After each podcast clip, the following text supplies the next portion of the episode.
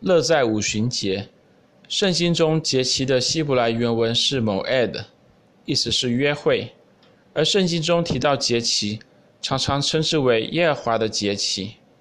这意味着节期乃是神的约会。神与谁约会呢？神与他的儿女们约会。节期是我们与神约会的日子。尽管今日很多弟兄姐妹将节期视为犹太人的节期，而不是耶和华的节期，或将节期当作是耶和华专门为犹太人定的节期。然而，早期的基督徒却不是如此认为。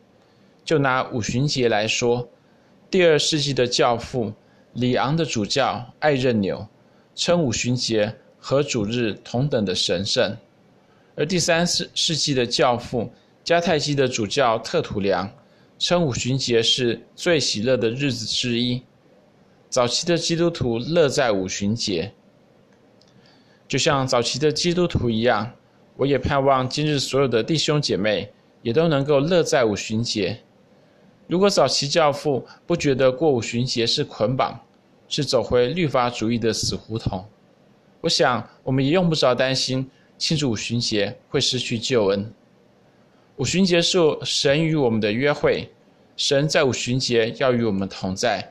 并且赐福给我们，但就和其他的圣经节期一样，如果我们不庆祝五旬节，五旬节就与我们完全没有关系。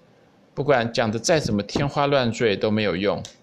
然而，当我们认真的过五旬节，庆祝五旬节，我们就要乐在五旬节，在五旬节这一天与神同乐。我们要如何庆祝五旬节呢？首先，妥拉教导我们，七七节也就是五旬节。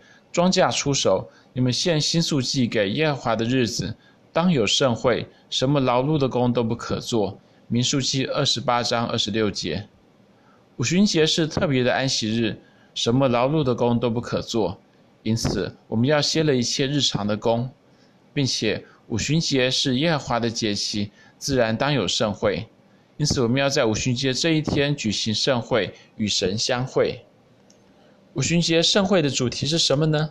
在起初的五旬节，也就是以色列人出埃及后的第三个月，神赐下了他的话。当时，神在西乃山颁布十诫，而十诫乃是妥拉的基础，妥拉正是神的话。而在末后的五旬节，也就是主耶稣复活后的第五十天，神赐下了他的灵。当时，圣灵就浇灌在耶路撒冷教会的弟兄姐妹身上。因此，我想。神的话和神的灵正是五旬节盛会的主题。因此，在五旬节的盛会中，我们感谢神，一方面诵读并且默想起初的五旬节的圣经经文，也就是出埃及记十九到二十章，我们纪念神赐下他的话；另一方面，我们也诵读并且默想末后的五旬节的圣经经文，也就是使徒行传第二章，我们纪念神赐下他的灵。而就像其他的圣经节期一样，我们庆祝五旬节，不但纪念神过去的作为，同时我们也展望未来，知道神必要继续施恩给我们。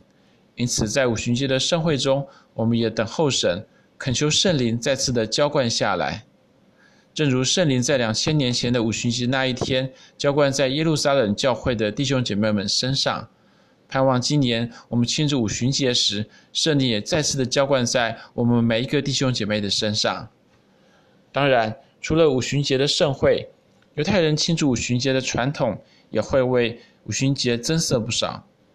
奶制品是犹太人过五旬节餐桌上必不可少的佳肴。更有甚者，敬虔的犹太人还会在五旬节前一天晚上通宵的读经祷告，直到黎明。今年犹太弥赛亚信徒的拉比们也将在网络上举行五旬节的通宵读经，呃，是用英文来说的。它时间是从美国东岸时间五月二十八号下午八点，中国时间的五月二十九号早上八点，一直到美国东岸时间五月二十九号早上六点，也就是中国时间五月二十九号的下午六点。欢迎所有有兴趣的弟兄姐妹都踊跃的报名参加。